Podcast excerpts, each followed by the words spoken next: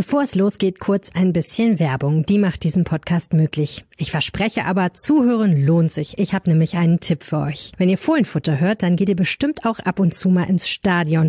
Und jetzt kommt der heiße Tipp. Euer Bargeld könnt ihr zu Hause lassen. Ein kühles Getränk oder einen kleinen Snack könnt ihr im Biergarten hinter der Nordkurve und an den Shops im Stadion schnell, sicher und hygienisch bezahlen. Ganz ohne Scheine und Münzen. Ihr nehmt einfach die Karte, euer Smartphone oder eure Smartwatch. Einfach ans Terminal halten, fertig. Wer macht's möglich? Die Stadtsparkasse Mönchengladbach. Mit der kommen diese innovativen Bezahlverfahren ins Stadion. Mehr Informationen zum kontaktlosen Bezahlen unter sparkasse-mg.de. Danke an die Stadtsparkasse Mönchengladbach. Die macht diese Episode des Fohlenfutter Podcasts möglich. Und jetzt viel Spaß beim Hören. Rheinische Post Podcasts. Fohlenfutter, der Podcast für Fans von Borussia Mönchengladbach.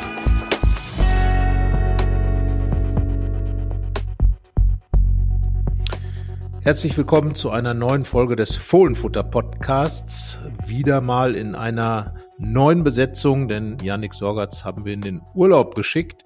Darum jetzt heute am Mikrofon ähm, ich, Carsten Kellermann und äh, Thomas Grunke. Hallo Thomas. Hallo Carsten, grüß dich. Ja, wie sich die Geschichte ergab, waren wir auch am Wochenende zusammen im Stadion. Wir werden natürlich heute reden über das Spiel gegen Eintracht Frankfurt, über die zweite Heimniederlage und natürlich nach vorn schauen auf Union Berlin, haben dazu auch einen Gast, zu ihm dann später mehr und auch zu dem Tabellenführer, der sein zweites Spiel verloren hat. Aber schauen wir zunächst einmal zurück auf Frankfurt. Äh, ja, Frankfurt, Eintracht Frankfurt in den beiden drei Spielen vorher immer unter dem, ja, sagen wir es mal so, Hashtag Adi Hütter, da war er der Trainer, der kommen würde, dann war er der Trainer gegen seine Ex-Mannschaft, jetzt komplett Hütter frei. Aber Thomas, äh, das Ergebnis war im Grunde genommen genau dasselbe wie in der vergangenen Saison. Drei Gegentore und vor allem eine, ja, sagen wir, sehr ärgerliche Heimniederlage für Borussia Mönchengladbach. Ja, das stimmt. Damals gab es ein 2 zu 3, jetzt gab es ein 1 zu 3. Ich habe mich äh, allerdings nicht so sehr an das äh, letzte Heimspiel gegen Eintracht Frankfurt äh, erinnert gefühlt, sondern ähm, bei mir kamen so in den, nach den ersten paar Minuten und nach dem ersten Gegentor so die Erinnerungen hoch an das letzte an das vorletzte mittlerweile Derby gegen den ersten FC Köln. Äh, das war ja auch damals eine 1 zu 3 Niederlage mit 0 zu 3 Halbzeitrückstand. Und äh, da hatte ich das Gefühl, dass das jetzt ähnlich gelaufen ist in den ersten Minuten. Ich hatte, habe so gedacht, eigentlich sind die Gladbacher ganz gut reingekommen. Sie gewinnen die ersten Zweikämpfe. Sie, ähm, sie haben viel Ballbesitz. Ja, und dann hat der erste Fehler direkt zum Gegentor geführt und das war gegen Köln damals ähm, ganz ähnlich. Ja, und dann ist es in die falsche Richtung gelaufen aus Gladbacher Sicht. Total. Also kurz vor der Pause schon das 0 zu 3, nach wenigen Minuten das 0 zu 1, jeweils nach extrem schweren Ballverlusten von Spielern, denen man das eigentlich gar nicht so zutraut. Äh, zunächst mal Lars Stindl, dann äh, Julian Weigel, die eigentlich beide gerade dafür da sind, den Ball zu halten. Wir werden gleich noch ein bisschen ausführlicher über diese Situation und vor allem über das Ballbesitzspiel der Borussen reden. Ja, dann äh, diese beiden Gegentore zwischendrin, dann eben noch ein, äh, das erste in dieser Saison, das erste Ecken, also Standardgegentor. Ärgerlich, äh, denn zuvor war es eine große Rettungstat von Lars Stindl und äh, Tobias Sipp Tippel, der Jan Sommer vertreten hat, gemeinsam. Ja, 0 zu 3 zur Pause und äh, wie sagte man so schön vor einigen Jahren noch im, im Fernsehen, der Drops war gelutscht, würde ich mal sagen. Und daran konnte dann auch nicht die zweite Halbzeit groß was ändern.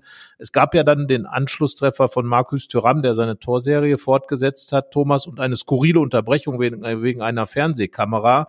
Und danach äh, wurde dann so ein bisschen die These formuliert, dass den Gladbachern da der Flow genommen wurde. Aber Thomas, ganz ehrlich, waren wir da so richtig überzeugt von diesem Flow? Naja, also zumindest kann man nicht sagen, dass die Gladbacher dort jetzt äh, einen großen Sturmlauf gestartet hätten nach dem 1 zu 3. Ähm, es ist ja, glaube ich, so zwei, drei, vier Minuten nach dem 1 zu 3 passiert, dass die Kamera da abzustürzen drohte und abgebaut werden musste, die Seilkamera. Ähm, Allerdings, da, da muss ich äh, Daniel Farke dann schon recht geben, das ist natürlich so ein Momentum. Das ist so, ein, äh, so, eine, so eine Situation, die Fans äh, sind wieder da, weil man muss ja ganz ehrlich sagen, die zweite Halbzeit war bis zu diesem Anschlusstreffer an, oder bis zu dem Ehrentreffer erstmal zum, zum 1 zu 3, ähm, ziemlich ereignisarm. Da ist nicht viel passiert. Äh, Frankfurt musste nicht mehr viel tun, war im Verwaltungsmodus und Gladbach ist nun wirklich nicht viel eingefallen, um da vielleicht nochmal äh, wirklich richtig Druck zu erzeugen, äh, sind durch einen Fehler der Frankfurter im Aufbau ähm, zum sehr hohen Ballgewinn gekommen und äh, Alassane Player hat dann schnell geschaltet auf Markus Thüram. Das war eine, eine gute Aktion. Und danach, klar, das Publikum war wieder da äh, und wer weiß was, in zehn Minuten zwei Tore, das äh, ist durchaus natürlich äh, vorstellbar. Ähm, danach, als es dann nach siebeneinhalb Minuten weiterging, hat man ähm, nicht wirklich was davon merken können, dass die Gladbacher nochmal ähm, aufgekommen wären. Insofern, klar, man kann das jetzt ähm, im Nachhinein sagen. Und äh, es ist immer eine, eine Situation, die ja auch der Gegner äh, letztlich einzuschätzen weiß, wenn, wenn eine Mannschaft nochmal so ein bisschen äh, die Oberhand gewinnt, dass man vielleicht mit einer, äh, ja, mit einer Verletzung oder mit, mit einem, mit einem Wechsel dann nochmal ein bisschen Zeit von der Uhr nimmt, ein bisschen den Rhythmus versucht, des Gegners zu stören. Äh, das war jetzt diesmal insofern nicht, nicht nötig, weil es die Seilkamera übernommen hat. Ähm, aber allzu sehr würde ich es jetzt nicht darauf, äh, äh, darauf anlegen, dort jetzt äh, zu sagen, dass, äh, dass das nochmal jetzt einen großen Unterschied gemacht hätte, weil es war jetzt nicht zu spüren, dass die Gladbacher sich da Chance um Chance ähm, herausspielen. Ich glaube, Kevin Trapp hat letztlich überhaupt keinen Ball in der zweiten Halbzeit halten können. Den einen konnte er nicht halten, den hat Markus Thuram reingemacht und sonst war er nicht gefordert, ganz einfach. Das deckt sich also absolut auch mit meinem Gefühl, dass also so richtig Feuer da nicht entstanden ist. Man hätte natürlich vielleicht auch diese Pause nutzen können, um nochmal richtig Feuer zu machen, äh, sich in irgendeiner Form hochzupuschen und dann halt zu sagen, okay, wie so eine Auszeit äh, gibt es, glaube ich, im Handball und in anderen Sportarten, wo man sich dann eben nochmal bespricht, vielleicht einen Plan macht, äh, von mir aus sagt Marvin Friedrich, unser stärkst, kopfballstärkster Spieler, nach vorne äh, eine Zielscheibe auf die Stirn gemalt und die Bälle hoch in den Strafraum. Das sind ja so, ähm, ja, natürlich in Gladbach sehr verpönte Mittel. Einfach dieser, dieser ganz große Klassiker, ähm, äh, lang rein in den Strafraum und Druck erzeugen. Aber ich erinnere mich an ein Spiel in Frankfurt, als Borussia auch kurz vor Schluss 2 zu 3 zurücklag, ein 1 zu 3 aufgeholt hat und äh, dadurch ein Kopfballtor von Lars Stindl mit eben diesen Mitteln äh, noch zum Ausgleich gekommen ist. Also von daher möglich sind diese Dinge, wurde nicht gemacht. Borussia blieb sich treu und äh, blieb sich auch an dem Tag treu, dass so richtig das äh, eigene Spiel nicht äh, ins Rollen kam und so war es dann am Ende natürlich die erste Halbzeit. Das haben auch die Protagonisten gesagt. Christoph Kramer hat über sieben Minuten äh, analysiert, äh, sehr treffend auch analysiert, dass eben diese erste Halbzeit das Spiel verloren hat, obwohl er sagt, äh, dass die Borussen eigentlich da besser waren als in der zweiten Halbzeit. Und im Grunde genommen hat er auch recht. Du hast ja schon gesagt, Kevin Trapps Torwarthandschuhe waren völlig unberührt in der in der zweiten Halbzeit. In der ersten war da schon etwas mehr los und ähm, ja, da waren die Gladbacher etwas zielstrebiger, aber und das ist eben das ganz große Problem. Die Frankfurter haben einfach vorgemacht, wie man absolut effektiv ist, haben äh, ihre, ihre Torchancen eiskalt ausgenutzt und äh, das war dann am Ende dann der große Unterschied in der ersten Halbzeit. Und äh, ja, so ein bisschen hatte ich immer das Gefühl, dass die Frankfurter die Gladbacher auch taktisch ausgeguckt haben. Thomas, äh, immer wenn versucht wurde, von hinten aufzubauen, ohne Jan Sommer natürlich auch mal eine Veränderung, wenn Tobi Sippel im Tor steht und ähm, immer richtig im richtigen Moment zugelaufen, so dass sich die Gladbacher teilweise wirklich schwer taten, die Bälle organisiert hinten rauszuspielen. Ja, die Gegner wissen natürlich auch, wie, wie Borussia Mönchengladbach spielt und dass sie sich, wie du gerade eben schon sagtest, ihrem Stil dann auch immer treu bleiben. Ähm, gegen Leipzig und gegen Köln, das hat äh, Daniel Farke danach dann auch jeweils äh, lobend erwähnt und auch betont, haben sie es geschafft, dass, äh, dass sie sozusagen unpressbar waren oder dass sie auf jeden Fall äh, kaum mal in solche Situationen gekommen sind, wie es äh, das jetzt gegen Eintracht Frankfurt doch mehrmals gab. Die Frankfurter haben es clever gemacht, sie haben es vor allen Dingen intensiv gemacht, aggressiv, ähm, haben ähm, die Gladbacher ähm, früh attackiert, wenn sie das Gefühl hatten, dass, äh, dass, es, dass es sinnvoll ist, äh, wenn die Gladbacher wirklich versucht haben, ähm, flach und, und über Kurzpassspiel aufzubauen.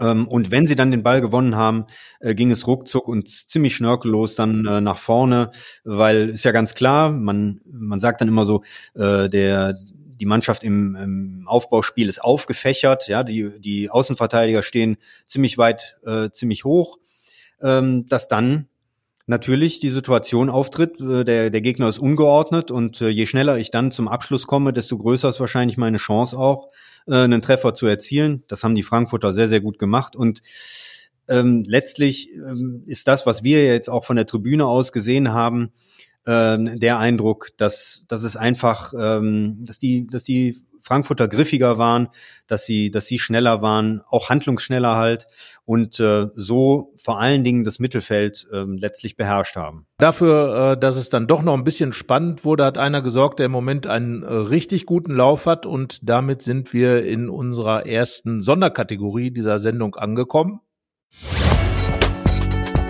Der Spieler des Spiels.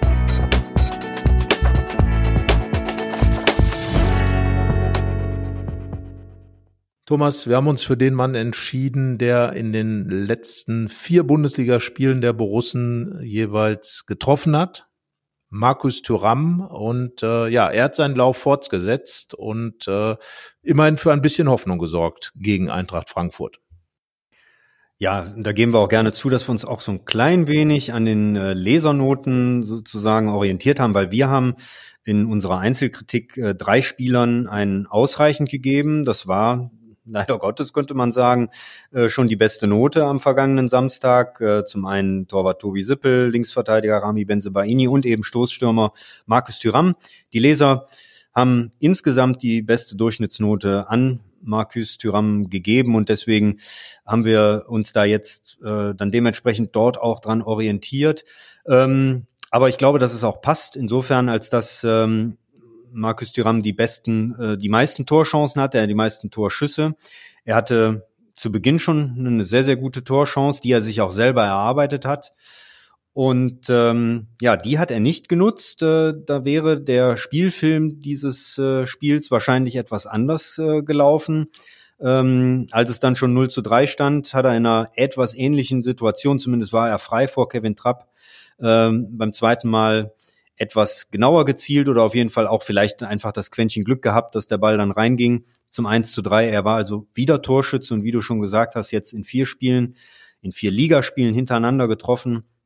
Zudem auch alle, äh, die sämtliche vier letzten Tore in der Liga ähm, hat, hat er gemacht. Das ist natürlich nicht unbedingt ein gutes Zeichen für eine Mannschaft, wenn nur einer trifft. Ähm, aber es zeigt natürlich seinen Torlauf. Und ähm, ja, den, äh, auf den wird mit Sicherheit Borussia dann auch äh, in den kommenden Wochen bis zur Winterpause auf jeden Fall noch setzen und setzen müssen. Ja, Markus Thuram, äh, du hast ja netterweise ein paar Serien rausgesucht, ist auf den Spuren von, von äh, Kultspielern wie Kurt Pinkal oder Winnie Hannes, die auch mit langen Trefferserien unterwegs waren in der Gladbacher Geschichte, Oliver Neuville auch. Ähm, ja, er muss halt jetzt weitermachen, weil im Moment ist er tatsächlich der große Goalgetter Borussias und äh, auch in der Bundesliga äh, steht er mit vorne in der, mit seinen acht Toren vorne in der Torjägerliste. Macht das ja auch wirklich gut. Also Roland Wirkus, der Manager der Gladbach, hat ja im Vorfeld des Spiels gesagt, dass Thuram an der Stelle quasi noch ein Lehrling ist. Er wird jetzt so ein bisschen ausgebildet zum, zum Mittelstürmer. Ich bleibe auch dabei, auch wenn das immer wieder diskutiert wird, wenn man das mal in den sozialen Netzwerken reinschreibt, dass er schon so ein Typ ist wie äh, Romelu Lukaku, der Belgier, eben weil er so einen äh, mächtigen Körper hat, aber sehr viel Geschwindigkeit und auch sehr ballfertig ist. Das ist etwas Besonderes im Fußball. Ähm, oft sind die Stürmer dann eben nicht so stark am Ball, wenn sie dann groß und, und kräftig sind. Andererseits, äh, wenn sie dann etwas äh, kleiner sind, dann haben sie eben nicht diese körperliche Statur. Also das ist schon eine sehr gute Mischung, die Turam da auf den Platz bringt. Ja, und das vergebene erste Tor, ich will es mal so nennen, für einen Stürmer seiner Klasse muss das eigentlich ein Tor sein. Er geht da durch, ähnliche Situation wie damals in München, da hat er den Ball an Manuel Neuer vorbeigebracht. Jetzt scheitert er an Kevin Trapp und ich glaube auch, dass dieses Spiel, das hat auch haben auch Kramer äh, und Weigel und natürlich auch Daniel Farke gesagt, äh, am Ende äh, eine ganz neue Farbe bekommen hätte mit diesem Tor. Aber da zeigt sich eben, dass in den entscheidenden Situationen die Gladbacher am Samstag nicht alles richtig gemacht haben, im Gegensatz zu den Frankfurtern. Wenn man sich da dann das 0 zu 1 vorstellt, ähm, da ist dann äh, Tobi Sippel noch dran, der Ball kullert über die Linie. Da passt dann im Moment dann halt auch alles zusammen bei den Frankfurtern und bei den Gladbachern fehlt da halt die letzte Präzision Und so kommt dann eben diese Niederlage zustande. Aber Thuram für sich selber macht weiter Werbung, äh, ist im Moment der Borusse der Stunde mit seinen Toren und äh, mir gefällt seine Entwicklung, das muss ich ganz klar sagen. Ja, und ich finde es schon absolut erstaunlich, dass, dass wir im Grunde bei einem Gladbacher Stürmer jetzt nach elf Spieltagen und acht Saisontoren schon darüber reden können, dass da eigentlich noch wesentlich mehr drin gewesen ist. Er hat ja schon die ein oder andere Torchance äh, vergeben, wenn wir da auch an das Spiel in Main, äh, gegen Mainz und auch in Freiburg hat er, hat er eine sehr, sehr gute Chance gehabt, wenn wir daran zurückdenken. Aber das würde ich jetzt mal so sagen, spricht einfach nur für die Stärke Mark Markus Thürams. Ich sehe da jetzt zurzeit keinen äh, Stürmer in der Bundesliga, Stoßstürmer zumindest, der ähm, eine ähnliche Qualität mitbringt.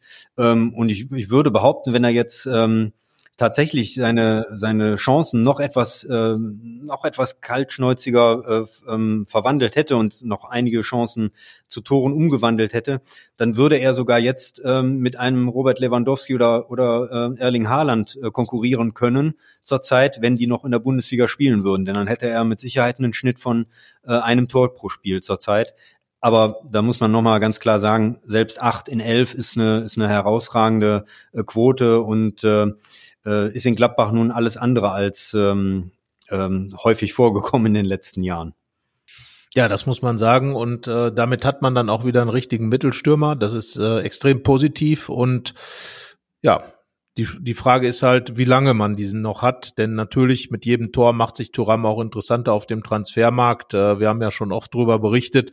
Und äh, Roland Wirkus hat es auch nochmal gesagt. Äh, ein Angebot wurde gemacht, es wurde gesprochen.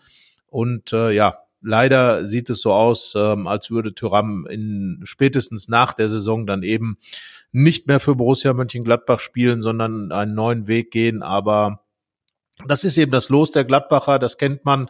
Ähm, selbst Jupp Heynckes, der große Stürmer, ist damals nach Hannover gewechselt, kam dann nochmal zurück, bekanntermaßen, aber immer wieder die Topspieler dann eben gegangen. Äh, das könnte Thuram jetzt auch passieren. Wichtig ist, dass er, solange er jetzt in Gladbach ist, einfach sein Ding macht, seine Tore schießt für ihn. Eine ganz wichtige Saison nach der vergangenen, die nicht gut gelaufen ist, weil er sich einfach nochmal äh, klar weiterentwickelt hat auf dieser Position des Mittelstürmers. Und ähm, ja, da kann man dann sagen, immerhin ein Borusse hat für sich persönlich seinen Lauf fortgesetzt, das ist positiv und ähm, eine der wirklich wenigen positiven Erscheinungen in diesem ganzen Spiel und ähm, ein Grund für diese ganze Situation. Borussia hat ja zum ersten Mal unter Daniel Farke zwei Spiele verloren. Äh, Julian Weigel hat es relativ griffig zusammengefasst. Er sagt, es war eine beschissene Woche, hat wohl ziemlich recht damit. Pokal aus bedeutet ja auch immer finanziellen Rückschlag. Dann eben dieser Rückschlag im Europapokalrennen. Ja, zurzeit ist es einfach ein großes Problem, dass, äh, dass sich die Gladbacher äh, zu viele Tore ähm, einhandeln, zu viele Tore kassieren. Äh, da wirkte die Mannschaft schon ein bisschen gefestigter, ein bisschen ähm, kompakter im Mitte in der Zeit so Mitte September ähm, kam ich noch gut an äh, die Pressekonferenz nach dem 3 zu 0 Sieg gegen RB Leipzig erinnern. Äh, das war das zweite zu 0 in Folge, nachdem es in Freiburg ein 0 zu 0 gegeben hatte und man ja auch gegen ähm, gegen Mainz 05 ein, ein Freistoßtor kassiert hatte. Ähm, aus dem Spiel heraus war da auch nichts ähm, hat sich Borussia da auch nicht zu Schulden kommen lassen. Und äh, Farke damals äh, betonte, dass ihm das ganz wichtig sei, diese Mentalität, auch die Null halten zu wollen, ähm, bis zum Schluss bei einer ja relativ komfortablen äh, 3 zu 0 Führung äh, immer gegeben war. Und ja, äh, Gladbach hat von dieser Stabilität in den vergangenen Wochen ähm, ordentlich eingebüßt und es ist eventuell umso ähm, erstaunlicher, als wenn man sich da nochmal zurückerinnern muss, ähm, dass diese äh, Phase der, der, der zu Null Spiele gerade in, in, in die Zeit fiel, als Koitakura gerade ausgefallen war, Nico Elvedi auch mal verletzt fehlte, Christoph, Kam, Christoph Kramer zurückwechsel, äh, zurückwechselte auf die, äh, auf die Innenverteidigerposition dort aushalf. Ähm, und äh, wir in den letzten Wochen eigentlich ein, ein äh, Duo gesehen haben, äh, das, äh, das sich sozusagen ein bisschen einspielen konnte in Marvin Friedrich und Nico Elvedi. Ähm, wobei das Problem der vielen Gegentore ja bei weitem nicht ein äh, Problem der äh, rein der, in, der Innenverteidigung ist. Ja, tatsächlich war es nicht nur die Problematik in der Defensive, sondern tatsächlich äh, ein gesamtmannschaftliches Problem, denn es gab doch in dem Spiel gegen Frankfurt äh, für eine Ballbesitzmannschaft mit extrem vielen ballbesicheren Spielern, äh, die Gladbach ja hat, sehr, sehr viele Ballverluste und gerade auch weit vorne in der Frankfurter Hälfte und dann schalteten die Frankfurter halt perfekt um, das muss man so sagen. Und so kamen die Gladbacher immer wieder in Bedrängnis und die volle Wucht der Frankfurter Angriffe kam dann auf die Abwehrreihe der Gladbacher zu, die dann einfach auch überfordert war von der Geschwindigkeit der Frankfurter. Daniel Fark hat das auch angesprochen, Chris Kramer hat das auch angesprochen, dass eben diese Ballverluste dazu geführt haben, dass sich die Gladbacher immer in Probleme gebracht haben und dass das eigene Spiel überhaupt nicht in, ähm, ins, ins Rollen kam. Äh, gutes Beispiel eigentlich das 0 zu 1. Gladbach spielte so, wie es sein soll, von hinten durch. Dann kam der schnell öffnende Pass von, von Friedrich ähm, auf Kramer, der leitete weiter zu Stindl und der spielte dann einen Fehlpass und wenige Sekunden später schoss Frankfurt das 1 zu 0. Solche Szenen gab es öfter, nicht immer mit einem Frankfurter Tor gekrönt, aber Thomas, ich glaube, dieses äh, war das Hauptproblem des Spiels. Ja, und ich glaube, an der Szene lässt sich ja dann auch ganz gut äh, nachvollziehen, äh, warum Daniel Farke eher ein Verfechter von dem ist, dass er sagt, ähm, dass wir, dass, dass die Gladbacher geduldig ihre ähm, Angriffe ausspielen, dass sie auf den richtigen Moment warten. Jetzt will ich damit nicht sagen, dass äh, Stindels eigentlicher Gedanke, Joe Skelly auf dem rechten, auf der rechten Außenbahn dort äh, anzuspielen, ein falscher Gedanke gewesen wäre, weil irgendwann muss man natürlich auch mal, äh, ich sag mal, ins Risiko gehen oder, oder mal auch einen etwas vielleicht riskanteren Pass spielen. Er war halt schlecht ausgeführt, ähm, sowohl technisch als dann auch von der Richtung des, des Balles ähm, war im Grunde gar keine Chance, äh, dass, äh, dass der Ball da hätte durchkommen können durch mehr oder weniger zwei Frankfurter. Ähm, ja, und da kann dann halt das Credo, das Ballbesitz, eines der wirksamsten Mittel äh, in, der, in der eigenen Verteidigungsarbeit sozusagen, ähm, kann dann natürlich nicht zur Geltung kommen, wenn man äh, diese Fehler hat, äh, gerade gegen eine Mannschaft, die darauf wartet, die, die, äh, die lauert und ähm, dann mit extrem schnellen Spielern ähm, ähm, ja den Gegenangriff starten kann so ein Jesper Lindström oder ein Randall Kolo Moani sind halt Spieler. Wenn, wenn die dann auf eine offene Abwehr äh, zulaufen können, dann, äh, dann ist es ganz klar, dass, äh, äh dass da Marvin Friedrich und Nico Elvedi nicht gerade in der besten äh, Position sind.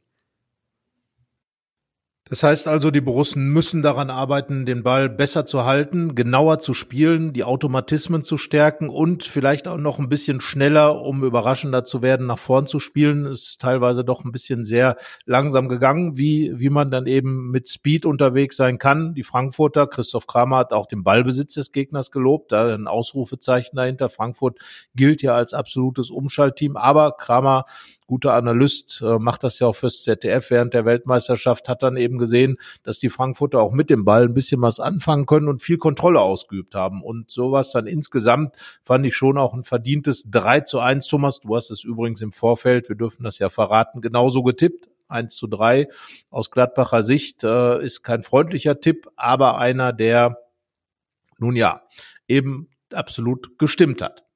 Damit haken wir das Thema Frankfurt ab, würde ich sagen, äh, gehen von der ja, von der Banker-Hauptstadt in die deutsche Hauptstadt nach Berlin, äh, da allerdings ganz in den Osten nach Köpenick und äh, sprechen jetzt über Union Berlin und zwar mit unserem heutigen Gast äh, Kit Holden, ein Berliner, der als freier Journalist tätig ist. Er schreibt für AFP unter anderem für The Athletic äh, und für den Tagesspiegel in Berlin und äh, sprechen jetzt mit ihm über Union.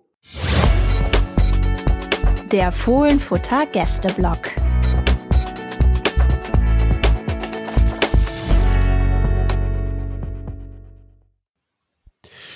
Ja, ich begrüße Kit Holden, ich habe es gerade schon gesagt, freier Journalist aus Berlin, äh, schreibt unter anderem für äh, die AFP, die französische Nachrichtenagentur, und den Tagesspiegel in Berlin und äh, macht auch Dinge für die BBC und hat vor allem auch ein Buch über Union Berlin geschrieben. Und ich glaube, da sind wir mittendrin äh, dort, wo man sich richtig gut auskennt äh, mit dem Club aus Köpenick. Ja, Kit, erstmal super, dass du Zeit hast heute fürs Fohlenfutter und äh, dass wir uns unterhalten können über eine Mannschaft, die etwas getan hat am Sonntag, was ähm, euch äh, Reportern von Union Berlin ja fast gar nicht mehr bekannt ist, nämlich sie hat verloren. Ja, genau, ja, also kommt ja selten vor. Ich habe äh, ich, ich hab, äh, für mein Buch verschiedene Leute interviewt und äh, einer hat, hat mir während eines Interviews gesagt, ja, mittlerweile ist fast schon Luxus, äh, Union verlieren zu sehen. das ist, äh, das sind die Leute in Kippen nicht mehr, nicht mehr so gewöhnt, aber es kann ja, kann ja offensichtlich noch äh, immer noch so passieren ab und zu. Ja, dann äh, vielleicht erklärst du mal, wie es dazu gekommen ist, weil Union Berlin äh, schien ja oder scheint ja zuweilen unbesiegbar zu sein. Äh, was macht diese Mannschaft so unbesiegbar in den meisten Spielen? Naja, ich glaube, äh, die, die Grundtugenden sozusagen von, von Urs Fischer Fußball kennt mittlerweile jetzt, jetzt jeder, der, der die Bundesliga verfolgt. Das sind so, ja, eine, eine starke defensive Grundordnung, äh, sehr, sehr starkes Disziplin, was, was vor allem was die defensive Arbeit angeht und äh, dann eben dieses Umschaltspiel und äh, ja, äh, hart in, in Zweikampf sein. Also das sind halt, das ist nicht immer schön, den Fußball, den sie spielen, aber es ist halt effektiv. Spannend ist jetzt aber auch zu beobachten und das hat, damit geht äh, Urs Fischer jetzt in den letzten Wochen auch ganz offen damit um. Äh, die haben ihre Schwierigkeiten, wenn, wenn sozusagen ihre eigenen Waffen gegen sie äh, benutzt werden. Und äh, das hat man gegen Bochum jetzt am Sonntag gesehen. Das hat man schon auch gegen Eintracht Frankfurt gesehen, als sie verloren haben. Und äh, ja, das wird, das da ist, glaube ich, die Luft nach oben, äh, wenn man da oben bleiben will als Union, äh, dass man eben äh, vielleicht mal eine andere Varianten finden muss, um erfolgreich zu sein. Aber andererseits bisher hat es ja in den meisten Spielen sehr gut funktioniert. Die sind, sind nicht umsonst Tabellenführer. Diese, diese Waffen, diese Grundtugenden, die sie haben, die, die sind auch effektiv in 90 Prozent der Fälle. Du sprichst das recht gelassen aus. Die sind nicht umsonst Tabellenführer. Äh, wie fühlt sich das eigentlich an? Union äh, Berlin, ich habe jetzt nicht alle Jahre in der DDR-Oberliga noch im Blick, aber weiß nicht, ob Union Berlin da schon mal oben gestanden hat. Aber Tabellenführer der, der Fußball-Bundesliga und äh, du sagst das hier wirklich, als wenn das absolut normal wäre. Wie, wie ist so das Gefühl, äh, in, in Berlin äh, äh dort als äh, Tabellenführer dazustehen und das aber schon seit richtig langer Zeit? Ja, genau, also es ist natürlich es ist überhaupt nicht normal. Und äh, ich glaube, ich glaube, jeder Union-Fan ist, äh, es ist immer noch so ein bisschen, äh, also man reitet ja in Köpenick so eine Euphoriewelle im Moment. Das ist halt und, und äh, wie du sagst, das war, das war auch zu DDR-Zeiten war Union eher der kleine Verein in Berlin, eher ein, ein Fahrstuhlverein, der immer zwischen erste und zweite Liga gependelt hat. Ähm, danach wurde es noch schlimmer in, in, im wiedervereinigten Deutschland, dass sie dann äh, unterdessen dann, dann auch in der fünften Liga ein paar, ein paar Jahre äh, runtergerutscht sind. Also das ist ja äh, überhaupt, dass sie aufgestiegen sind, war schon ein, ein, ein glaube ich, ein ganz, ganz äh, großes Erlebnis für, für all diejenigen, die, die seit Jahrzehnten äh, nicht nur diesen Club verfolgen, sondern für die diesen Club eigentlich ein, ein sehr wichtiger Teil ihrer Identität und ihre, ihre ähm, ja, ihres, ist, ihres Selbstverständnisses und äh, dass es dann seit, seit dem Aufstieg immer weiter nach oben geht, das ist, das ist schon etwas, was, was die meisten in Köpenick nicht glauben können. Wobei ich auch sagen muss, ich, ich finde der Verein, äh, das ist auch so, was ich von, von verschiedenen Union-Fans oft gehört habe, der Verein und die Vereinsführung wusste das vielleicht äh, ein bisschen eher als die Fans selbst. Die wusste ja schon, welches Potenzial in diesem, in diesem Verein steckt und, und wie hoch es gehen könnte. Und äh, nur bei den Fans ist es halt immer noch so, so, ein, so eine Traumwelt, in der man, in der man jetzt so, so leben muss. Ja, ich meine, man lebt ja gerne darin, glaube ich. Also da äh, werden die Fans mit Sicherheit nicht böse drum sein um dieses Erlebnis. Andere würden es gerne erleben, aber äh, trotzdem ist es ja auch so für den Beobachter von außen nach wie vor ein Faszinosum, äh, was da bei Union Berlin passiert, weil irgendwie scheint alles ähm, was Runert und Fischer da anpacken, richtig zu passen. Jeder Spieler, der kommt, passt direkt rein. Ähm, Top-Spieler gehen, die Neuen, die kommen, passen direkt rein. Kannst du so ein bisschen erklären, ähm, woran das liegt? Äh, liegt das nur am guten Händchen? Sowas kannte man ja in Gladbach über, über lange Zeit auch. Ähm, ich würde mal sagen, dass Union Berlin das neue gallische Dorf ist, um im Max-Eberl-Sprech zu bleiben. Ähm, aber woran liegt das? Machen die beiden einfach alles richtig? Ist das, ist das äh, unglaubliches Können? Oder gibt es einfach so klare Strukturen bei Union, dass da jeder, der dann geholt wird, auch da wirklich reinpasst? Ja, ich glaube, diese durch die die gute Arbeit und die gute Zusammenarbeit, äh, Zusammenarbeit dieser beiden äh, Figuren, Urs Fischer und Oliver Runert, gibt's ja auch eine, eine ganz klare Spielphilosophie erstmal und, und eine ganz klare äh, Philosophie davon, wie, wie die Gruppe äh, zu arbeiten hat und, und äh, wie die Machtverhältnisse innerhalb der Gruppe äh, zu sein sollten und zu sein haben. Und äh, ich glaube, da, da hat man dann ganz einfach und über die Jahre immer mehr so ein, so ein äh, ganz, ganz klares Profil von Spielern und von Typen, die, die zu diesem Verein und zu dieser Mannschaft passen könnten. Ähm, es muss nicht immer sofort funktionieren. Das hat man auch gerade bei, bei Spielern wie Geraldo Becker gesehen, dass es, dass es dann vielleicht nicht immer so, so ist, dass ein Spieler direkt reinkommt und, und äh, sofort das Potenzial zeigt. Ähm, aber es sind ja, wie du sagst, sehr wenige Fehlgriffe gewesen in den letzten Jahren.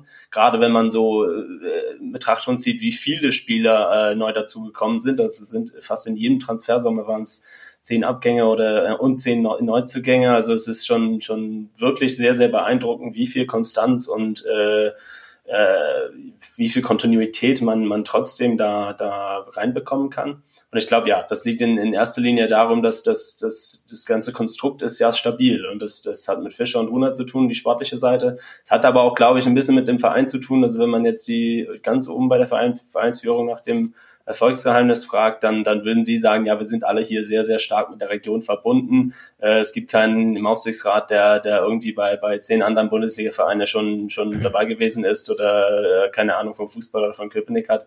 Ähm, das, das ist, glaube ich, immer noch, es ist nicht, nicht unbedingt immer gut, kann auch so eine, eine bisschen eine Wagenburg-Mentalität äh, äh, da, davon herauskommen, aber im Grunde genommen ist das so, so eine Basis, auf die man eine sehr, sehr stabile ähm, äh, Arbeitsstimmung und Arbeitswelt dann, dann aufbauen kann. Und das ist für jeden Spieler gut. Und man muss auch sagen, du hast bei Union als Spieler immer die Sicherheit, dass auch wenn du 0-4 verlierst gegen den Tabellenletzten, äh, wirst du 20 Minuten nach Abpfiff gefeiert von den Fans. Und das hast du nicht bei jedem Verein so. Und das ist, glaube ich, äh, immer noch was, was Union ein bisschen besonders macht und, und gut für einen Spieler und, und äh, ja, eben eben, wie gesagt, so einen schönen Arbeitsplatz macht für, für viele Spieler. Ja, ich glaube, das ist, das ist auch ein großer Vorteil. Das wird man wahrscheinlich ähnlich in Freiburg äh, beschreiben können, dass da auch noch eine gewisse Zufriedenheit da ist und dass auch eine gewisse, ja, ein großes Wort jetzt, aber Demut vor dem Erfolg, äh, der natürlich bei Vereinen, die, die schon eine größere Geschichte haben, wie zum Beispiel Borussia Mönchengladbach, wobei man da ja auch äh, schon wieder ein bisschen zurückschaut ähm, auf, auf etwas andere äh, Situationen. Aber wenn man schon große Erfolge gehabt hat, wird man natürlich dann auch daran gemessen werden. Und äh, das ist was, mit dem Union Berlin wahrscheinlich in Zukunft vielleicht umgehen muss. Man ist jetzt äh, ja ein gestandener Europapokalteilnehmer, das darf man ja nicht vergessen, im Vergleich zu anderen Vereinen, beispielsweise dem äh, sonntäglichen Gastverein, äh, der gerne dort wäre, äh, wo Union Berlin äh, sich rumtreibt. Und äh, das, was in Europa passiert, das ist ja auch alles schon äh, sehr gesetzt, äh, was Union da auf die Platte bringt. Ähm, was mich aber vor allem interessiert, du hast gesagt, Köpenicker. Wie viel Berlin steckt denn eigentlich in Union Berlin? Oder ist es tatsächlich dieses dieses dieses gallische Dorf Köpenick, was ja ähm, einfach auch diese durch diesen Roman Hauptmann von Köpenick fast schon in so einer ähnlichen Manier, wie es jetzt äh, die Eisernen da machen, äh, zum Erfolg kommt, eben gewitzt und und geschickt und so ein bisschen auch sich selber äh, manchmal auf die Schippe nehmen vielleicht und all diese Dinge ja, äh, woran liegt das? Ist, wie viel Berlin steckt in diesem ganzen Ding? Und äh, immer ist da ja auch die große Hertha, die gerne groß wäre und im Moment äh, ganz woanders rumturnt. Ja, ich glaube, also ich glaube schon, das ist äh, und ich glaube, die meisten Unionen würden auch von sich selbst behaupten, das ist ein Köpenicker Verein und äh, die, also es gab ja Zeiten in der Vergangenheit, wo wo darüber nachgedacht wurde, äh, in die Mitte, ins Zentrum von Berlin zu zu, äh, äh zu umzuziehen und, und das war immer so etwas, was die Fans und, und, und viele Leute bei Union irgendwie nicht äh, ertragen oder gutheißen konnten, weil, weil sie eben diese sehr, sehr starke Verbindung zur Region und zum Standort haben, äh, was auch im Stadion liegt. Es liegt vielleicht ein bisschen auch darum, dass, dass es eben, Köpenick ist halt so weit äh, aus Berlin raus, wie man kommen kann, ohne Berlin zu verlassen, quasi äh, als Stadtteil und es ist im Wald und äh, es ist halt, es fühlt sich halt anders an als, als das Stadtzentrum und, und den Rest der Stadt. Aber andererseits würde ich sagen, es ist schon auch ein Berliner Verein, weil das ist halt immer noch so der Unterschied zwischen Union und, sagen wir mal, FC Magdeburg oder Dynamo Dresden oder andere Vereine, die, die eine vergleichbare Geschichte haben, äh, ist ja, dass man dieses Potenzial von Berlin hat und von, von dem Standort Berlin und, und von all den Menschen und, und dem Geld, das, das äh, eigentlich sowieso in, an diesem Standort ist. Und äh, ich glaube, das nutzt Union sehr gut aus, diese, diese, ähm, diese zwei Sachen, diese zwei Vorteile, dass man an der einen Seite ein bisschen anders ist und äh, ein bisschen, bisschen für sich und, und einzigartig ist in Berlin auch, aber andererseits eben doch da ist, wo, wo die Leute sind und, und wo die Leute Fußball gucken wollen. Und, und die nutzen ja, wie du sagst, dieses Vakuum aus, das Hertha vielleicht ein bisschen äh, durch die eigenen Fehler hinterlassen hat in den letzten 10, 20 Jahren. Ähm, die konnten ja nicht immer alle Berliner für sich begeistern. Union äh, hat nicht den Anspruch, das zu tun und, und tut es trotzdem. Das, das ist so äh, die, die Lage der Dinge im Moment. Ja gut, Erfolg äh, bringt natürlich auch äh, Freunde mit sich, sage ich mal, aber äh, es ist ja auch äh, für viele sympathisch, dass eben ein, ein kleiner Club äh, große Dinge tut. Ähm, du hast eben, wie gesagt, ein Buch gewidmet, äh, spektakulärer Titel, Scheiße, We Are Going Up. Äh, du bist, äh, das müssen wir dazu sagen, äh, Engländer, inzwischen auch, wie du gesagt hast, äh, einen deutschen Pass dazu bekommen. Ähm, aber äh, dieses Buch ist in England, glaube ich, auch erschienen. Und äh, wenn ich jetzt mal auf, auf Union Berlin schaue, sage ich mal, wenn ich jetzt Engländer wäre, würde ich mich in der Bundesliga wahrscheinlich auch für Union äh, äh begeistern, weil das eigentlich der englisch spielende Verein äh, in, in Deutschland ist. Oder würdest du das jetzt ganz anders beschreiben? ja, also ja, man kann schon, schon sagen, okay, ja, die, die, die Spielweise und auch äh, vielleicht auch das Stadion, die Stimmung dort ist so erinnert vielleicht an, an den alten englischen Fußball. Äh, nicht immer schön, aber äh, äh, mit sehr viel Wucht und, und Leidenschaft dabei. Ähm, äh, ich, ich glaube auch, dass es äh, so ein bisschen daran liegt, äh, die, also diejenigen in England, die, die den deutschen Fußball erstmal mögen, die, die, die finden den deutschen Fußball deswegen gut, nicht weil, weil der Fußball besser ist, weil in der Premier League ist qualitativ der Fußball normalerweise besser, sondern weil äh, die Fankultur zum Beispiel hier, äh, hier deutlich stärker und, und gesunder ist als in England, weil die Stimmung in den Stadien entsprechend gut ist, ähm, weil diese Idee, dass man Teil einer Gemeinschaft ist, hier viel ausgeprägter ist als, als in England und das sind all, all diese Dinge, die englische Fans vielleicht an, an ihre eigene Clubs und ihre eigene Fußballtradition so ein bisschen vermissen. Und Union ist halt so ein, so ein sehr gutes Beispiel dafür, äh, weil man eben diese, diese Stimmung hat in der Einförsterei und diese Geschichten hat von, von eigenen Stadion bauen und Bluten für, das, für den eigenen Verein und all diese Geschichten, die eben genau diese, diese Vorteile und Tugenden des deutschen Fußballs so ein bisschen verkörpern. Ähm, und ich glaube, ehrlich gesagt, es, es hängt auch ein bisschen damit zusammen, dass es für viele Engländer so ein, so ein äh, die DDR-Vergangenheit und, und äh, Ostdeutschland ist, ist, ist schon ein, ein faszinierendes Thema, weil es ja für uns noch weiter weg ist als, als für, für diejenigen, die in, in Westdeutschland aufgewachsen und sozialisiert worden sind. Ähm, das ist etwas, was man in den 2000er Jahren gesehen hat. Es, es wurden viele Filme über Ostdeutschland, Bücher über Ostdeutschland und über die DDR-Vergangenheit ähm, populär in England, auch wenn sie auf Deutsch geschrieben oder, oder verfilmt wurden. Ich denke an das Leben der anderen oder Goodbye Lenin oder, oder Stasiland von Anna Funder. Das war so eine etwas, was in der in der ähm, Popkultur, sag ich mal, in England so dann dann präsent wurde auf einmal in den 2000er Jahren und Union als ostdeutsche Verein, der der in Berlin ist, leicht zugänglich ist, jetzt plötzlich da oben spielt, ist, glaube ich, für, für auch so ein Publikum, der, der sowieso so ein Grundinteresse in, in diese Geschichte hat, auch interessant.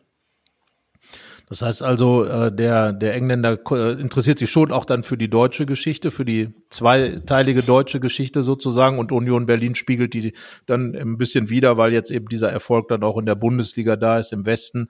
Ja, du hast ja gesagt, ähm, ich, ich bin in einer Region groß geworden in Westdeutschland, wo man auch äh, DDR-Fußball gucken konnte. Das heißt also DDR-Oberliga geschaut. Ja, und da war, du hast gesagt, Union Berlin nicht immer dabei, wenn dann die, die Spiele aus der Oberliga kamen. Kleiner Club, dann 2001 war, glaube ich, so der erste ganz große Aufschlag gegen Borussia Mönchengladbach. Äh, damals dieses Elfmeterschießen äh, mit dem ausgeglichenen Spiel in der in der Verlängerung. Äh, Ronny Nicol äh, schießt dann irgendwie um 23.09 Uhr den letzten Ball ins Tor. Ich durfte alles umschreiben, weil ich auf der Tribüne saß und arbeiten musste. ähm, äh, das war ja das war ja die ganz große Geschichte. Noch die Bilder von Uwe Kamps, wie er da mit extrem langem Gesicht das Stadion verlässt, weil Gladbach ja Favorit war, Zweitligist gegen einen Drittligisten. Also all das sind natürlich Dinge, glaube ich, wo äh, äh, wo Engländer richtig steil gehen gedanklich und äh, denen das gefällt, eben der Kleine, der dann auch so ein bisschen aufmüpfig ist. Aber wie klein ist Union Berlin denn wirklich äh, noch? Ähm, wie lange kann man dieses ganze Image, was, was du ja auch gerade beschrieben hast, denn im Erfolg überhaupt noch halten? Das ist ja oft so, dass der Fußball dann auch seine, seine Kinder so ein bisschen auffrisst. Du hast die Premier League genannt, ist immer noch äh, für mich die, die Fußballliga überhaupt. Und wenn man dann schaut, ist es dann ja teilweise ähm, einfach auch ähm, einfach ein Unterhaltungsunternehmen Unternehmen sondergleichen. Ähm, Manchester City ist, hat eine unglaubliche Geschichte, ist trotzdem ein Verein, der über eine Milliarde für eine Mannschaft ausgegeben hat. Ähm, Und manchmal habe ich so das Gefühl, dass eigentlich die Championship die richtige englische Liga ist. Ja, genau. Und das ist halt, also der Titel meines Buchs ist ja auch nicht umsonst Scheiße, we're going up. Das war damals diese, diese Transparent, was an der, an der Waldseite in der Festerei dann, dann hochgehalten wurde. 2017, als Union äh, plötzlich äh, Zweitligatabellenspitze war, ähm, Spitzenreiter war und äh, sie ist ja Scheiße, wir steigen auf. Und das war so ein Gedanke, der, der, der wirklich vor allem damals dann, dann wirklich so gespürt wurde. Also man, man, man hatte schon Angst davor, dass, dass man in der ersten Liga und im, im ganz großen äh, Elite-Fußball dann etwas Wesentliches verlieren, Wesentliches verlieren würde, ähm, als Verein, aber auch als, als, als Gemeinschaft und als, äh, als, als Community, sag ich mal. Ähm, ich glaube, diese Ängste und diese, diese, äh, diese Vorsicht ist so ein bisschen durch den fußballerischen Erfolg ähm, äh, nicht mehr so richtig ein großes Thema, weil, weil man eben auf diese Euphoriewelle reitet immer noch in, äh, bei Union und äh, man kann das einfach nur genießen, aber ich, ich, die, die grundsätzlichen Fragen sind ja nicht deswegen weg. Und äh, bisher hatte man den Vorteil, dass, dass das Stadion immer noch so aussieht, wie es seit äh, 10, 15 Jahren aussieht oder, oder sogar lange, länger, wenn man so von der reinen Kapazität spricht.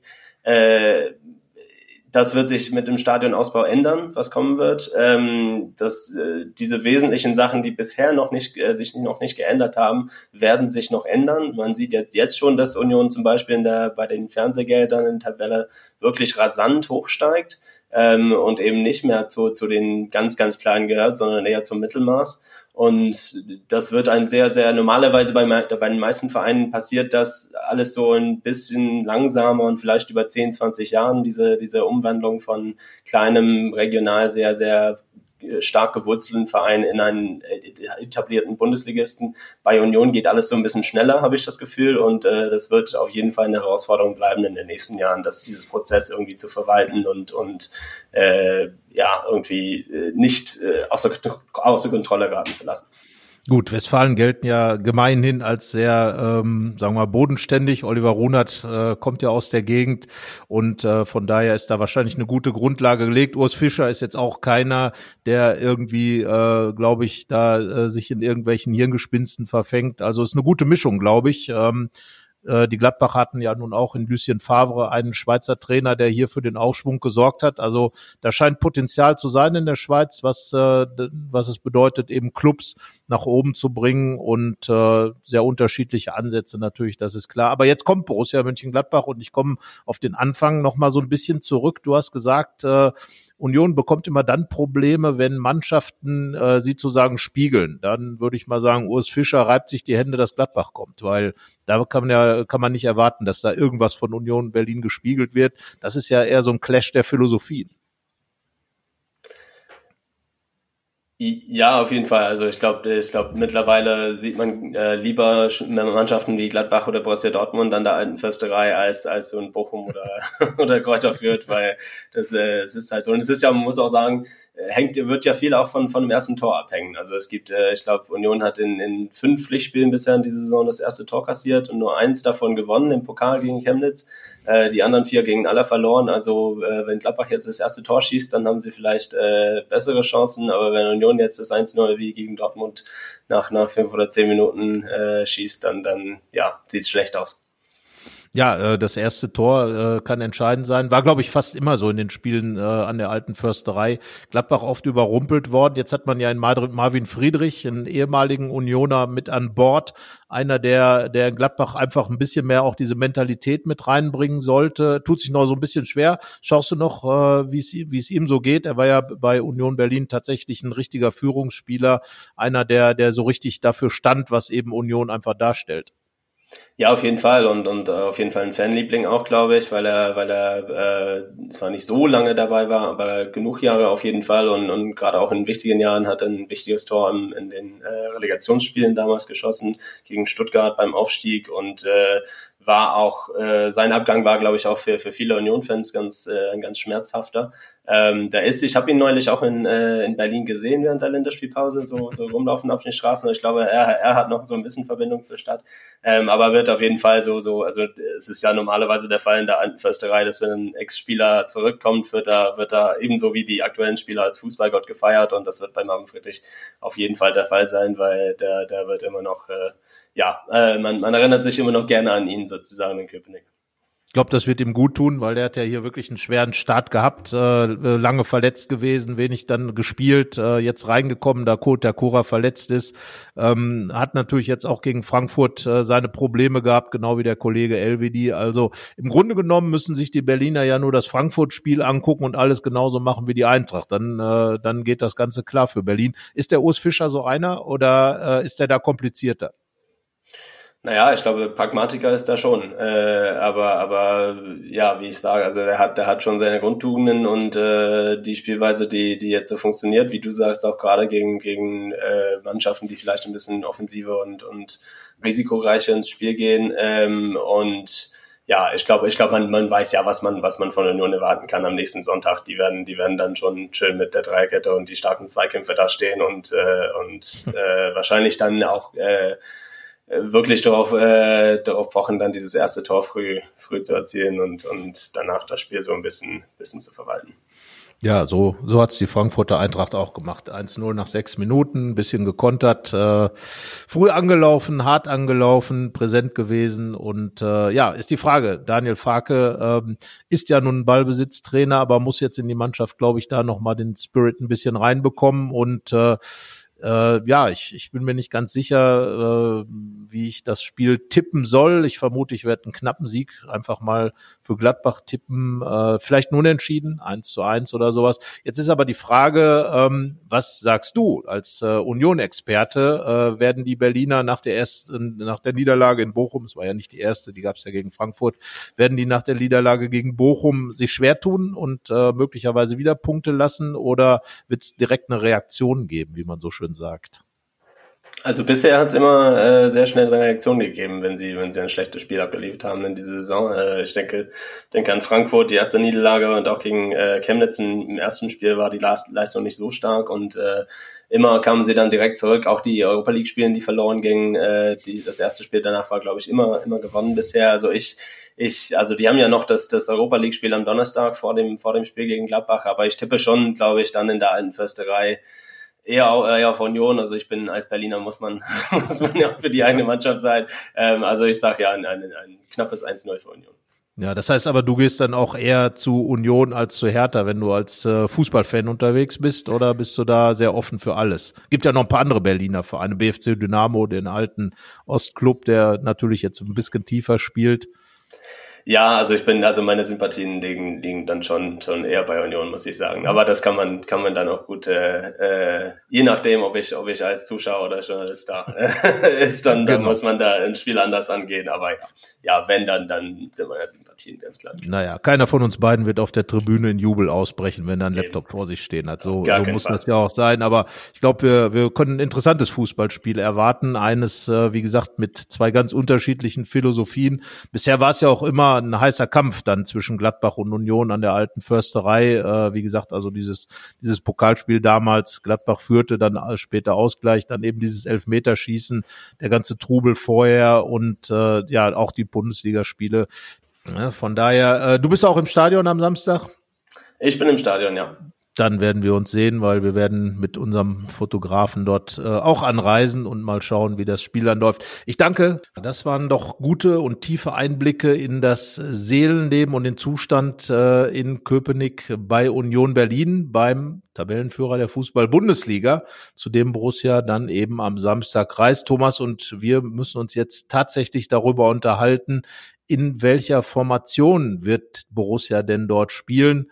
Wieder ein Ausfall, Manu Kone nicht verletzt, aber er hat sich die fünfte gelbe Karte eingehandelt. Kann sogar noch froh sein, dass er nicht noch rot gesehen hat, wenn man sich da einige Szenen angeschaut hat.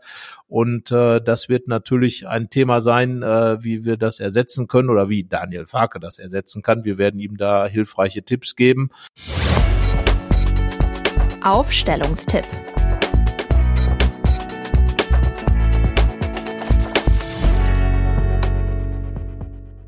Fangen wir doch ganz hinten an. Äh, ja, da stellt sich Borussia selber auf. Ähm, Jan Sommer wird noch äh, ausfallen, wahrscheinlich möglicherweise sogar bis zur ähm, Weltmeisterschaft ähm, in Katar nicht mehr für Gladbach spielen. Und somit ist äh, Tobi Sippel, so er denn fit ist, gesetzt.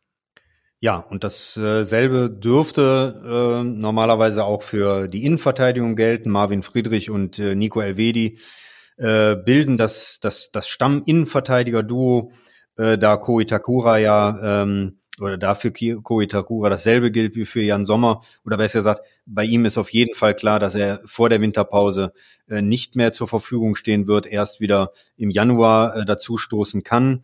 Äh, bei, beim Japaner besteht ja noch die Hoffnung, dass er ähm, auch noch zur WM reisen kann. Aber für Gladbach steht er bis dahin nicht zur Verfügung. Deswegen Nico Elvedi und äh, Marvin Friedrich weiterhin im Zentrum. Ja, und äh, auf der Rechtsverteidigerposition äh, gibt äh, zumindest die Situation, als dass ähm, Stefan Leiner, wir gehen jetzt einfach mal davon aus, dass er äh, wieder wieder gesund und, und fit ist, um in die Trainingswoche zu starten. Äh, jetzt in der Zeit, als wir den Podcast aufnehmen, ist es Montag äh, kurz vor drei. Also die Borussen trainieren erst ab Mittwoch wieder.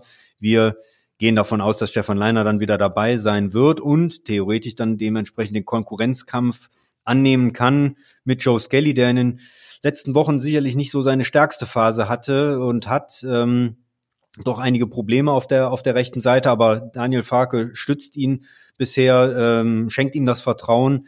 Ähm, deswegen gehen wir eigentlich auch davon aus, dass äh, sich dort nichts ändern wird. Ja, und links da könnte etwas passieren. Ähm, das denke ich ist zumindest auf jeden Fall deine Meinung, Carsten, oder? Ja, so ist es. Äh, hat aber weniger mit der linken Seite zu tun als mit dem Ausfall von Manu Kone. Wir werden das äh, in der Zeitung auch noch debattieren, wir beiden, äh, das folgende Thema, und zwar das Sechser-Thema.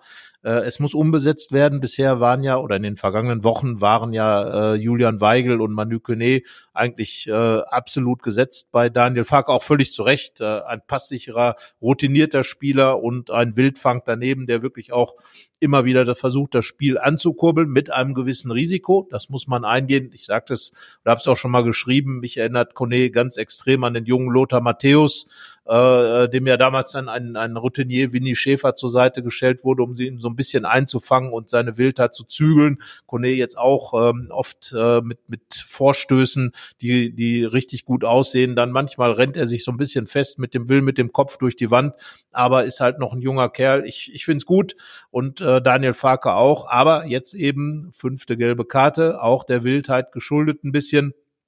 Also muss ausgetauscht werden. Und da würde ich tatsächlich äh, auf der linken Seite Luca Netz ins Spiel bringen so wie es äh, Daniel Farke auch äh, in der Schlussphase gegen die Frankfurter gemacht hat und Rami Benzebaini ins Zentrum ziehen. Farke ist ja so ein bisschen bereit dazu, äh, Spieler von Positionen, auf denen sie eigentlich spielen, äh, mal auf einer anderen Position spielen zu lassen. Christoph Kramer war Innenverteidiger, ist jetzt Zehner, fast schon gesetzter Zehner. Manch einer redet da schon von, äh, dass äh, Lars Stindl zwischenzeitlich die Kramer-Position gespielt hat. Also hat sich da äh, irgendwo festgespielt und deswegen würde ich ich sagen, Rami Benzebaini ähm, reinziehen äh, auf die sechs, einfach weil er auch ein, vom Typ her noch am ähnlichsten zu Kone ist. Ein etwas wilderer Spieler, einer, der zweikampfstark ist, der auch diese Kampfkraft hat und äh, das würde für mich eigentlich eine gute Rochade sein.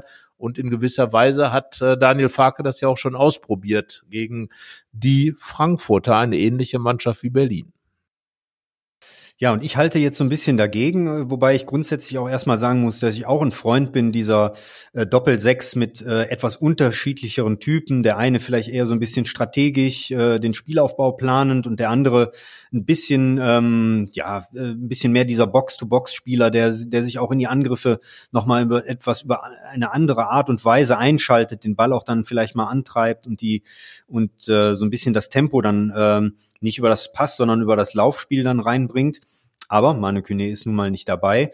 Ähm, und ich glaube, dass es der Mannschaft jetzt gut tun würde, ähm, Chris Kramer neben Julian Weigel zu sehen. Das wäre auch eine Premiere. Das haben wir bisher auch noch nicht gesehen, äh, denn äh, Julian Weigel kam ja erst so richtig zum Team dazu, als Chris Kramer ähm, anfangen musste oder durfte, andere Positionen zu bekleiden.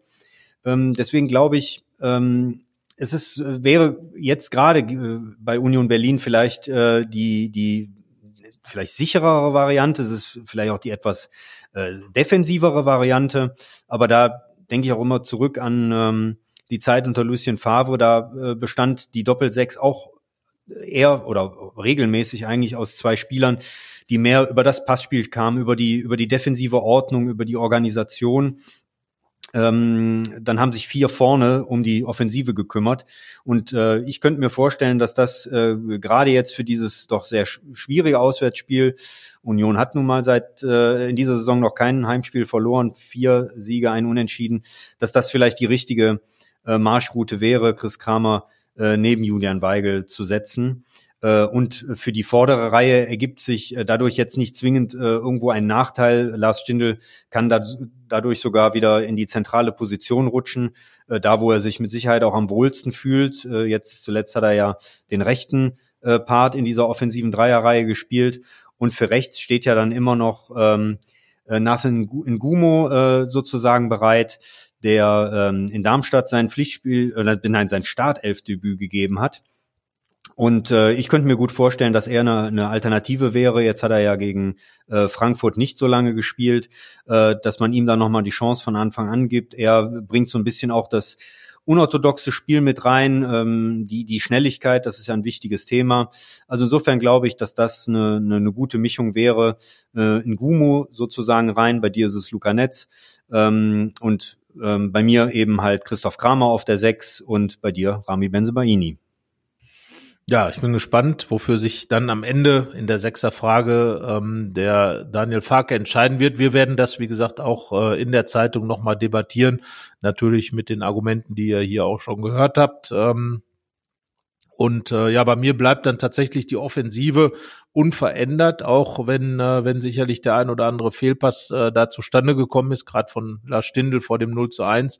Aber ähm, Daniel Farke hat es ja auch äh, gesagt, warum er diese Konstellation gewählt hat, weil er viele Pass- äh, und ballsichere Spieler auf dem äh, Platz haben will. Und ich glaube, dass das gerade auch bei Union Berlin wichtig ist, ähm, eben um Umschaltspiel zu verhindern. Und äh, Union Berlin ist ja gerade im eigenen Stadion besonders ins Umschaltspiel ähm, eingebunden, ähm, hat oft sogar weniger Ballbesitz als der Gegner, weniger Ballbesitz als bei Auswärtsspielen, kurioserweise.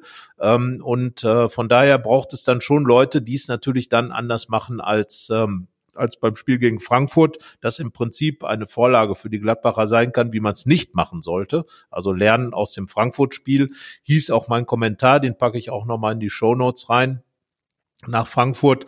Und äh, ja, deswegen vorne dann eben Lars Stindl, müsste dann ja auf der rechten Seite spielen, Christoph Kramer im Zentrum und Alassane Player, von dem ich auch ein bisschen mehr wieder erwarten würde und zwar vor allem ein bisschen mehr Zug zum Tor, Thomas. Du hast das vor dem Frankfurt-Spiel schon eingefordert, mehr Besetzung im Strafraum und äh, nicht nur eben Markus Thuram als Mittelstürmer, sondern auch Lars Stindl und Alassane Player ab in die Kiste. Und äh, da muss ich dann ganz klar sagen, da muss es jetzt gegen äh, Union Berlin wirklich mehr Zug zum Tor geben. Da ist auch Christoph Kramer gefragt und äh, das spricht natürlich immer so ein bisschen gegen ihn. Er ist natürlich kein Torjäger, das ist ganz klar. Er ist auch keiner, der aus der zweiten Reihe mal äh, schießen kann, obwohl, jetzt wirst du natürlich als alter Statistiker sagen, denke an Hannover zum Beispiel, als Kramer mit einem Weitschuss und zwar einem richtig schönen Weitschuss nicht zum ersten Mal traf. Gut, ähm, alles ist möglich und äh, die drei sind dann gefordert hinter Markus Thüram, der im Moment, äh, glaube ich, unersetzlich und absolut gesetzt ist. Ja, da gibt es, glaube ich, keine, äh, keine zwei Meinungen. Ähm, und äh, den Rest, was du jetzt zur Offensivreihe gesagt hast, kann ich da nur unterstreichen. Ich denke, dass, äh, dass das ein ganz, ganz wichtiger Punkt ist jetzt noch in den, in den letzten verbleibenden Spielen äh, vor der Winterpause, dass man eben nicht nur auf Markus Thuram setzt, dass sich da sozusagen so ein bisschen ja, nicht hinter versteckt, aber dass man sich, ähm, ähm, dass man sich gewiss ist, der wird schon treffen. Ähm, ich, ich glaube, da muss es halt mehr geben als nur äh, den Stoßstürmer. Und ähm, ich denke, äh, Lars Stindl und äh, Alassane Player haben eine so gute Abschlussqualität, eine so gute Schussqualität, dass sie halt viel häufiger in die Situation erstens gebracht werden müssen, sich aber auch zweitens selber in die in die ähm, in die äh, gefährlichen Räume bringen müssen, dass sie zu Abschlüssen kommen. Das ist äh, ein Mehrwert, den äh, auf den Borussia nicht verzichten kann. Deswegen in Berlin einfach die Dinge anders machen, die gegen Frankfurt äh, nicht gut gelaufen sind. Äh, die Dinge, die gegen Frankfurt, Daniel Farke hat gesagt, ein paar gute Sachen hat er dann doch gesehen. Zum Beispiel vor dem ähm, äh, vor der großen Chance, die Lars Stindl hatte, schnell durchgespielt, auch handlungsschnell von Alassane Player reagiert, als als äh, die Frankfurter da leichtfertig den Ball hergegeben haben, sofort äh, eine große Chance rauskreiert und dann einfach in den entscheidenden Situationen das hat gegen Frankfurt dann eben gefehlt. Das hat Frankfurt vorgemacht, in den entscheidenden Situationen wesentlich konzentrierter sein und effektiver sein. Und dann hat man auch eine Chance bei Union Berlin, das ja nun in Bochum verloren hat. Also Bochum hat vorgemacht, dass auch Union Berlin besiegbar ist in der Bundesliga. Es war die zweite Niederlage. Die erste gab es gegen Eintracht Frankfurt. Und äh, wir schauen mal, ja, Thomas, ähm, bevor wir uns jetzt äh, aus diesem Podcast verabschieden, ähm, erwarten natürlich die Leute von uns noch ähm, sozusagen Butter bei die Fische ähm, wie eben die äh, dieses Spiel bei Union Berlin an der alten Försterei. Es ist ein Sonntagsspiel, es wird am Sonntag um 15.30 Uhr angepfiffen. Auch sowas, was die Fans äh, nicht besonders gutieren. Die Gladbach-Fans, dass eben die Borussen nur sehr, sehr, sehr selten ähm, am Samstag um 15.30 Uhr spielen ähm, weil es eben oft Topspiele sind, wie jetzt zuletzt gegen Eintracht Frankfurt, weil es noch Abendspiele gibt, äh, wie beispielsweise gegen Borussia Dortmund und eben dieses Sonntagsspiel gegen Union Berlin. Ähm, ja, aber andererseits ist, wie es ist und äh, man muss dann trotzdem dort spielen und trotzdem dorthin fahren, um zu gewinnen. Und äh, Thomas, äh, ich überlasse dir gerne den Vortritt. Äh, ich glaube, beim letzten Mal, als wir zusammen den Podcast gemacht haben, hast du mir dann direkt erstmal den Tipp weggegrätscht. Aber damit kann ich natürlich leben, wobei du natürlich, äh, das hast du gegen Frankfurt gezeigt, tatsächlich eine Art Tippkönig bist. Dann bin ich jetzt gleich mal gespannt, ob das jetzt heute wieder passiert. Ähm, ich äh bin sehr gespannt darauf, wie äh, Union auch erstmal ähm, reagieren wird jetzt auf die auf die Niederlage in Bochum, äh, dann noch mit der Belastung der der Europa League. Ähm, ich hm, habe ja immer schon so, das war ja so ein bisschen so mein Thema, ähm, habe gedacht, äh, irgendwann irgendwann muss es die die Mannschaften, die jetzt diese sehr, sehr hohe Belastung durch die ständigen englischen Wochen haben, muss es eigentlich erwischen. Und dass das ein Punkt ist, den Mannschaften, äh, die jetzt nicht international vertreten sind, und dazu gehört nun mal Gladbach, äh, eigentlich ausnutzen äh, muss auf Strecke. In einem einzelnen Spiel kann das natürlich auch anders aussehen. Ähm, lange Rede, kurzer Sinn. Ich ähm, glaube, dass sich die Gladbacher äh, fangen werden, was, äh, was die äh, Gegentorsituation und generell die Defensivarbeit angeht. Aber ähm, Union wird, wie man das äh, von ähm, den Berlinern gewohnt ist, ähm, wird dagegen halten. Ich tippe auf ein 1 zu 1. Unfassbar. Ich hätte jetzt tatsächlich auch 1 zu 1 gesagt, werde jetzt aber natürlich mir neue, kurz, ganz kurz neue Gedanken machen, während ich, während ich diese Sätze hier spreche. 2 zu 2 ist doch auch äh, super oder? Ja, ich, ich bin jetzt mal ganz anders drauf und sage, äh, es ist Zeit für Gladbach, äh, die Geschichte zu verändern. Ich war damals beim ersten Spiel äh, der Borussen bei Union Berlin äh, dabei, 2001 beim Pokalhalbfinale. Da gab es ja dann die Elf Niederlage im Elfmeterschießen und äh, dieses Mal bin ich mal ganz, ganz positiv und sage, die Gladbacher nutzen dieses Straucheln von Berlin in Bochum und äh, siegen 2 zu 1 in Berlin, besser gesagt in Köpenick an der alten Försterei, dort, wo es bisher noch keinen Sieg gab. Es wäre dann also eine Premiere. Und äh, ja, Daniel Farke wird sich mit Sicherheit, äh, er ist ein ehrgeiziger Trainer, richtig viele Gedanken gemacht haben, äh, wegen des Frankfurt-Spiels und äh, wird intern ganz sicherlich auch äh, weitaus mehr Gründe gefunden haben, und zwar auf dem grünen Rasen und nicht irgendwie äh, fliegende Kameras, die runterfallen oder sowas, äh, warum dieses Spiel verloren wurde und wird der Mannschaft jetzt ähm, richtig Dampf machen. Und das ist auch wichtig, denn äh, drei verlorene Spiele in Folge, das wäre gerade mal nicht so passend. Vergangene Saison begann ja zu dieser Zeit in etwa die große Krise mit einer Derby-Niederlage, mit einer klaren Derby-Niederlage. Jetzt gab es das 1 zu 3 gegen Frankfurt. Man steht in etwa da, wie auch in der vergangenen Saison. Und ähm, kann jetzt aber ein richtiges Zeichen setzen. Gladbach spielt ja ständig bei Tabellenführern in München 1 zu 1, in Freiburg 0 zu 0. Von daher würde ja dein, dein 1 zu 1 gut passen in die Serie. Aber ich sage 2 zu 1 und ja, Markus Thuram wird, wird seine Torserie fortsetzen und äh, dann wird noch ein weiterer Borusse treffen. Bin gespannt, aber äh, ich werde in Berlin dabei sein, fahre mit unserem Fotografen Dirk Pefken dorthin und äh, werde also dann ähm, in der alten Försterei sehen, wie dort es etwas ruhiger wird nach einer Heimniederlage. Gut, gut. Und ich äh, verspreche dir, ich werde mit dran denken, wenn wir das nächste Mal in dieser Konstellation podcasten, wirst du auf jeden Fall das Recht des ersten Tipps haben. Ja, so wird, er, so wird man ja ein bisschen herausgefordert. Also das ist schon ganz gut. Und äh, ja, wir haben es durch. Ich äh, sage dir danke, Thomas, natürlich. Wie immer interessante Analysen. Zusammen ein bisschen über Fußball plaudern ist nicht das Falscheste für heute ist es genug damit. Wir begeben uns wieder an die Arbeit und äh, würde dann sagen, ähm, liebe Leute, Schluss für heute. Ähm, ein sportverbundenes Vergnügen am Wochenende dann spätestens mit Borussia Mönchengladbach bei Union Berlin. Mehr bei uns im Netz www.rp-online.de